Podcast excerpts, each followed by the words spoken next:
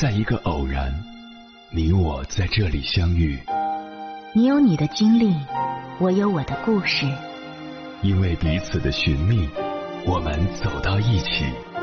千山万水只为你，捎来谁的秘密？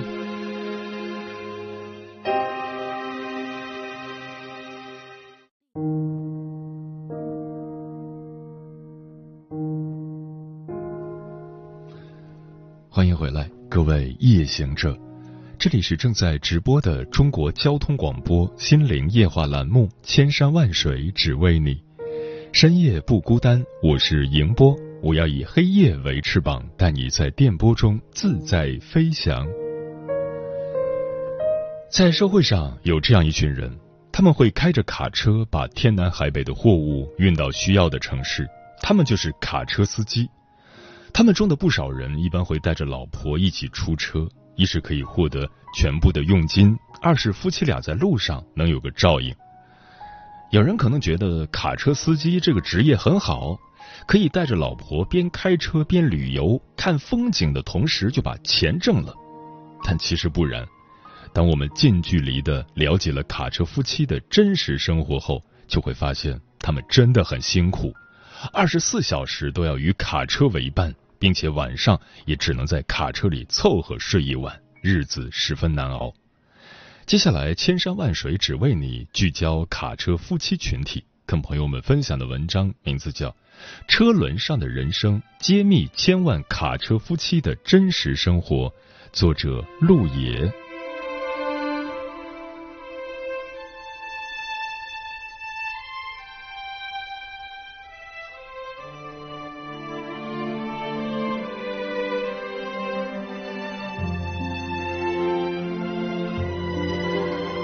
打从坐上副驾驶的那一刻起，苗慧玲已经跟随丈夫在纵横交错的公路上游牧十九年了。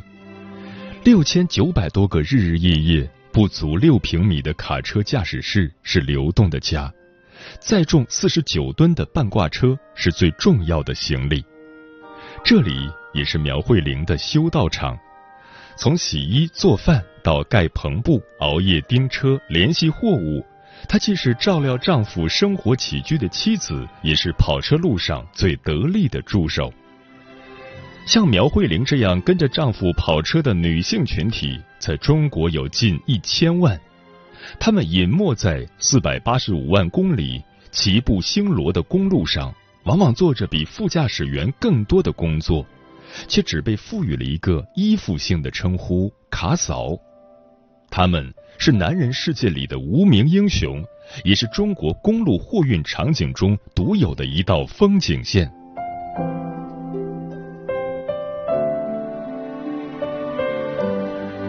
下午三点，苗慧玲跟丈夫老杨前往四川绵竹的一家工厂提货。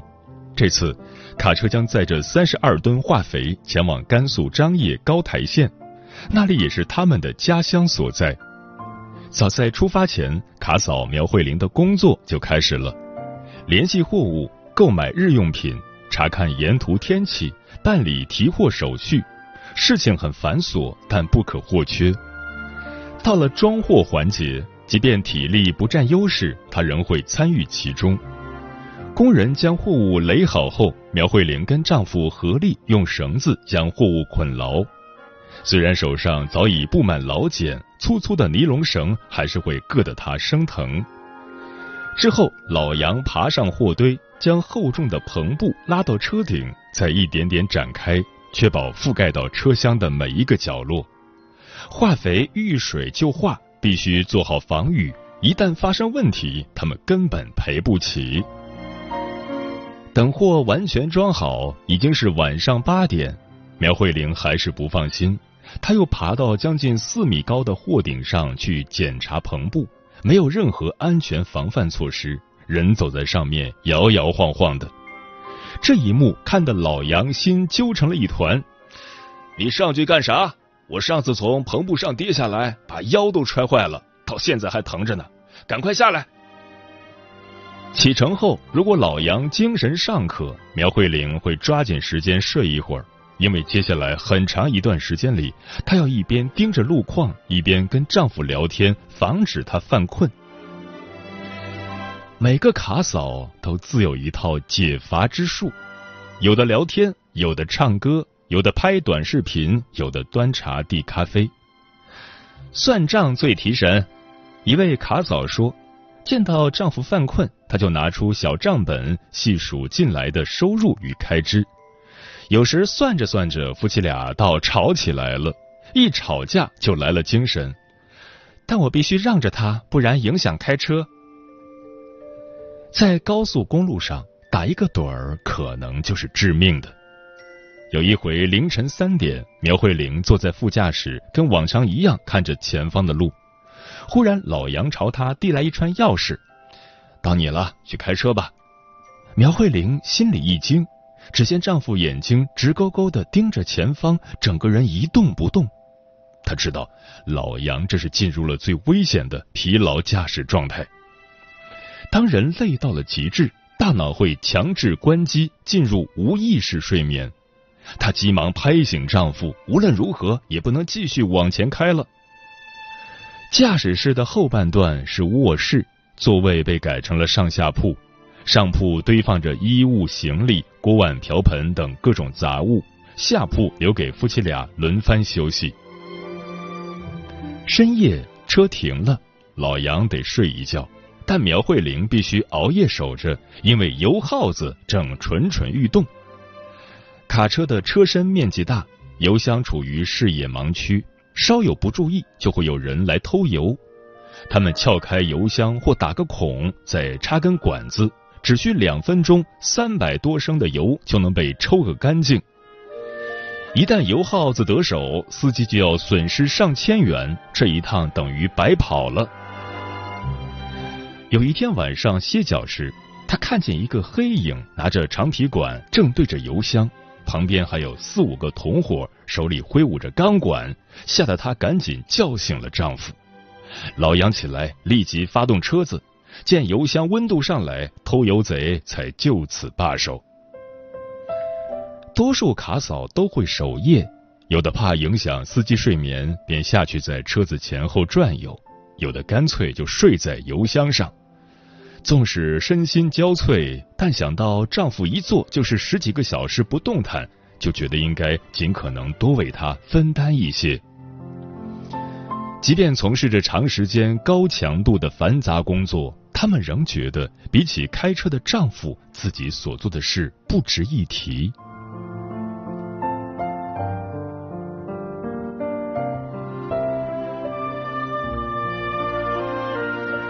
一路上，老杨会在几个服务区做短暂停留。对卡嫂们来说，高速服务区是除了驾驶室外他们最常活动的地方。在这里，你会看到很多家里才有的生活场景。遇到有热水的站点，苗慧玲就下车简单梳洗一番。自从跟车以后，别说打扮了，想洗个澡都难。如果在路上的时间长，卡嫂们只能去厕所冲凉，提个桶接点热水，再兑些凉水凑合洗洗。夏天还行，冬天就很难熬。为了赶时间，跑长途十天半个月洗不上澡也是常有的事。服务区有餐厅，快餐三十五元一份，两个人吃一顿就得七十元。大多数卡车司机都不会在那里吃，实在太贵了。卡嫂们会变戏法般的从车里拿出锅碗瓢盆，支起简易炉灶，在卫生间将蔬菜清洗干净，然后煮点面条，涮些青菜，一顿简单的饭菜就有了。以前独自跑车的时候，老杨吃饭就图省事儿，饿了就冷水泡面对付。自打苗慧玲跟车以后，车上的厨具跟调料越来越多。他最擅长做西北面食，每顿都变着花样来，臊子面、拉面，家常便饭最抚人心。热气腾腾的饭菜让老杨觉得卡车越来越像一个家。脏衣服通常也在服务区洗，卡嫂们将衣服挂在卡车外侧的绑绳上，任其随风飘摇。待要出发了就收起来，如果没干，就到下一站再继续晾。两天开下来，行程已经过半。为了让老杨安心开车，苗慧玲提前开始联系下一趟货，避免到达目的地以后空等着。刚开始跟车的时候，缺乏好的资源，苗慧玲想给丈夫帮忙，但苦于什么都不懂，只能干着急。后来，她遇见一位同样来自高台的卡嫂，大嫂告诉苗慧玲，得自己主动去找货。可苗慧玲不敢，那会儿她面对陌生人，连话都说不流畅。怕啥？咱又不是干坏事儿。走，我带着你找。在大嫂的帮助下，苗慧玲逐渐放开了胆子。随着路线越跑越熟悉，她在沿途好几个地方都有了货源，还结交了很多新朋友。卸货喽！第三天，老杨用力扯下篷布的那一刻，苗慧玲也卸下了心里的担子。跑一趟车堪比取经，一路上要经历天气变化、偷油、碰瓷儿等种种磨难。货送到就万事大吉了吗？不，卸货环节是九九八十一难的最后一关。在货运行业里，卸货也是有潜规则的。卸货工人会要求司机买水、买烟给小费，否则他们会在货物上动手脚。为了不得罪这些人，苗慧玲会不情愿的拿出百八十元犒劳他们。有时遇到态度差的，她干脆就拒绝。清点货物的活宁愿自己来做，也不愿意惯他们的臭毛病。有的装卸工看快下班了，就故意刁难人，说自己太累不卸了。女人好说话些，所以一般都是卡嫂上前交涉。您看，买包烟再带瓶水可以吗？哪知对方眼都不抬，我们加班费一小时一百五呢，一包烟哪够？还有的装卸工明明谈好了价格，等卸货时就翻倍了。如果车主不服，那就再涨一倍。有位卡嫂跟丈夫就遇到了这种情况，一开始他们不肯妥协，结果十几个装卸工将两人团团围住。对货车而言，能不能及时卸货，关系到下一趟车的行程安排。时间越往前赶，就越有可能多跑几趟车。因此，司机一般都会大事化小，小事化了，能给钱打发就打发了。卸完货以后，苗慧玲和老杨终于回到了自己的家。夫妻俩的作息早已被车上的生活打乱，吃饭也没个准点，饿了就做，做了就吃。睡惯了狭窄的卧铺，躺在一米八的大床上，苗慧玲反而睡不踏实。她已经联系好了下一趟货，三十二吨洋葱，从甘肃张掖拉到四川成都，明天就出发。比起来，家更像个短暂停留的驿站，漂泊在路上的日子似乎一眼望不到头。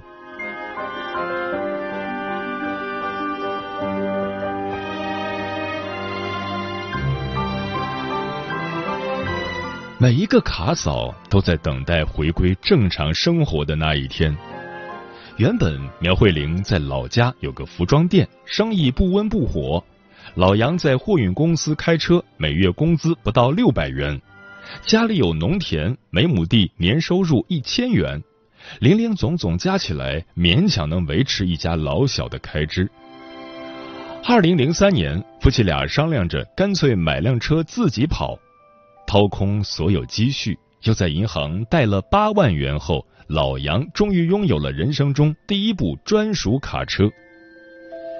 第一次出车。接到的活是将生猪从陕西运到拉萨，考虑到新车首发，老杨喊妻子一同前往，路上能有个照应。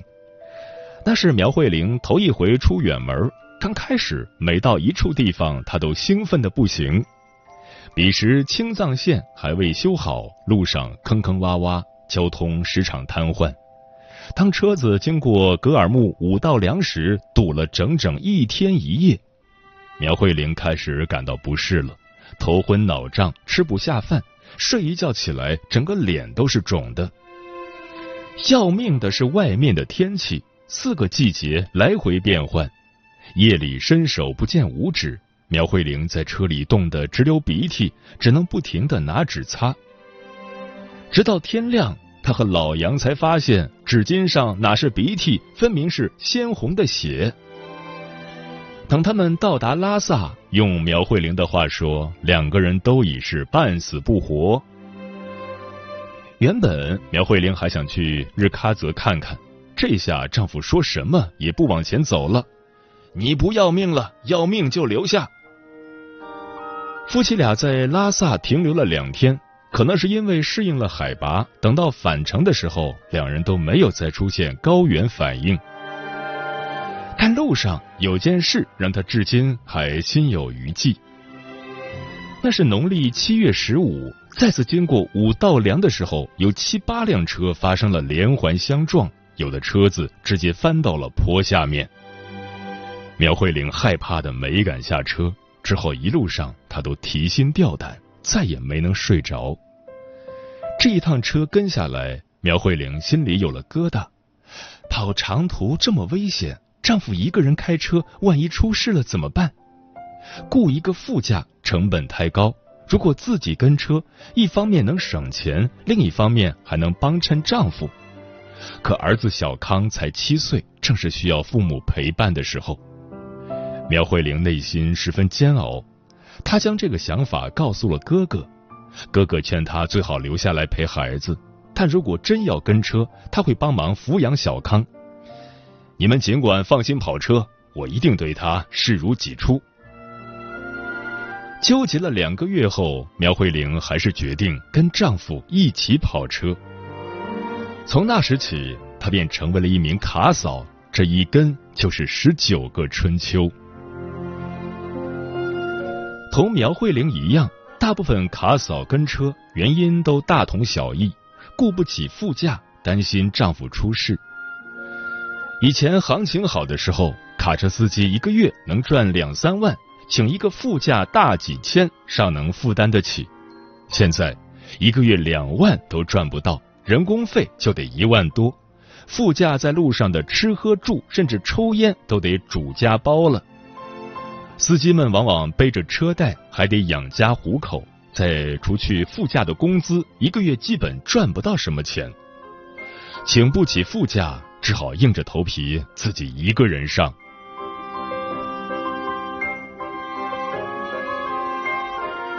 大货车司机是个高危行业，有时候在路上出事，就在分秒之间。只要丈夫一出车，留守在家的卡嫂就开始整夜睡不好觉，神经一直处于紧绷状态。担心的另一面是忍耐，想了解丈夫的情况，却又不敢打电话，怕打扰他们睡觉或影响他们开车。不联系又导致更加担心，非常折磨人。最终，他们觉得，与其这样，还不如跟车安心。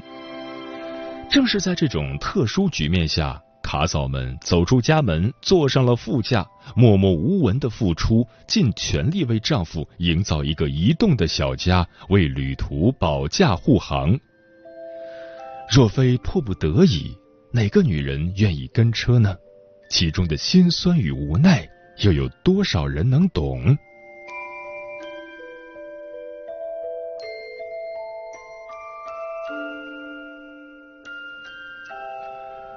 对苗慧玲来说，她越适应卡嫂的角色，就越难尽到母亲的责任。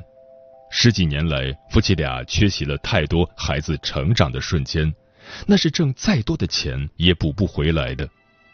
刚开始跟车那年，儿子小康才上小学，每次听说爸爸妈妈到了一个地方，他就会在地图上画个圈，天天掰着指头算他们什么时候回家。可相聚的时间总是很短暂，每次出车前，儿子都哭着拦住他们不让走。看着儿子的小脸，苗慧玲的心都碎了。有一回，苗慧玲跟车都到高速口了，忽然接到哥哥的电话，只听儿子在一旁哭得上气不接下气，无论如何也要妈妈回来。苗慧玲立刻赶回家中，一进门，小康抱住她就哭。他们都有妈妈，就我没有。你把车卖了吧，别去了，行不行？晚上，儿子写字，他陪在一边，写着写着，小康转过头来：“妈妈，你还是跟爸爸走吧，他一个人开车，我也不放心。”如今再谈起儿子，苗慧玲一脸自豪：“我小康现在是研究生，五年大学，两年研究生，学费一共二十一万。”这些钱全都是夫妻俩辛苦跑车挣来的。他希望儿子能继续读博，书读的越多，就离他们这种颠沛流离的生活越远。选择跟车就意味着没法兼顾家庭，这是千万个卡嫂不得不面临的现实问题。有的卡嫂甚至会带着百天的孩子跟车，有的卡嫂在家人去世时都没能赶上见最后一面。在以男性为主导的卡车行业，他们承担了许多看不见的隐性劳动，却常常被忽视。但其实，只有做司机的丈夫知道，卡嫂们是公路上不可或缺的一群人。车轮上的人生，时而平坦，时而坎坷。二零一三年，货运行业经历了残酷的竞争，越来越多的司机入行。为了能出车，打起了价格战。后来运价逐年走低。苗慧玲不知道货运的营生还能做多久，她跟老杨都盼着，等将来不干了，就买辆房车，沿着他们曾经走过的路再流浪一圈。苗慧玲和老杨再一次行驶在路上，他们一路跋涉，在中国地图上来回画着圈。这些圈就是中国的大动脉。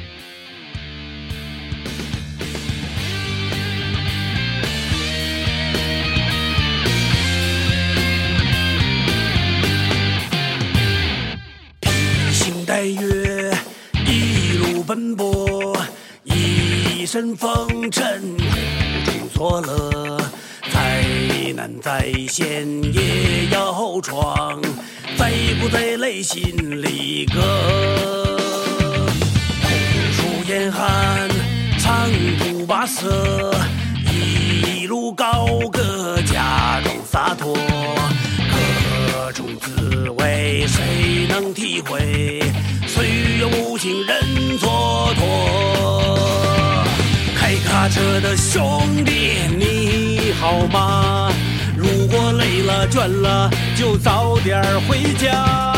长路漫漫，不要疲劳把车驾，要平平安安回来看望老爹老妈。开卡车的兄弟你好吗？如果伤了痛了，就早点回家。外面世界风大雨大，人心太复杂。能够疗伤的地方，只有自己的家。啦啦啦啦，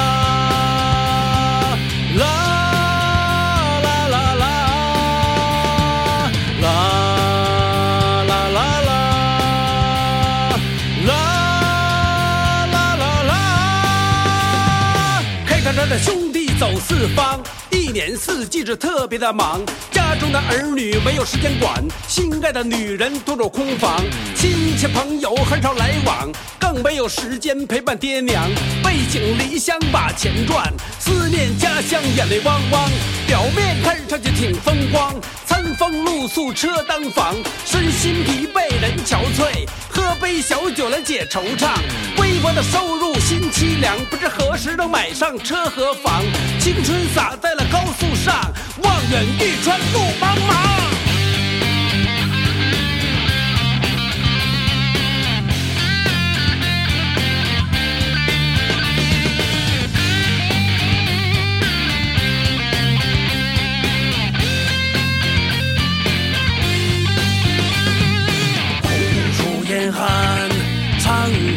色，一路高歌，假装洒脱。何种滋味谁能体会？岁月无情人蹉跎。开卡车的兄弟，你好吗？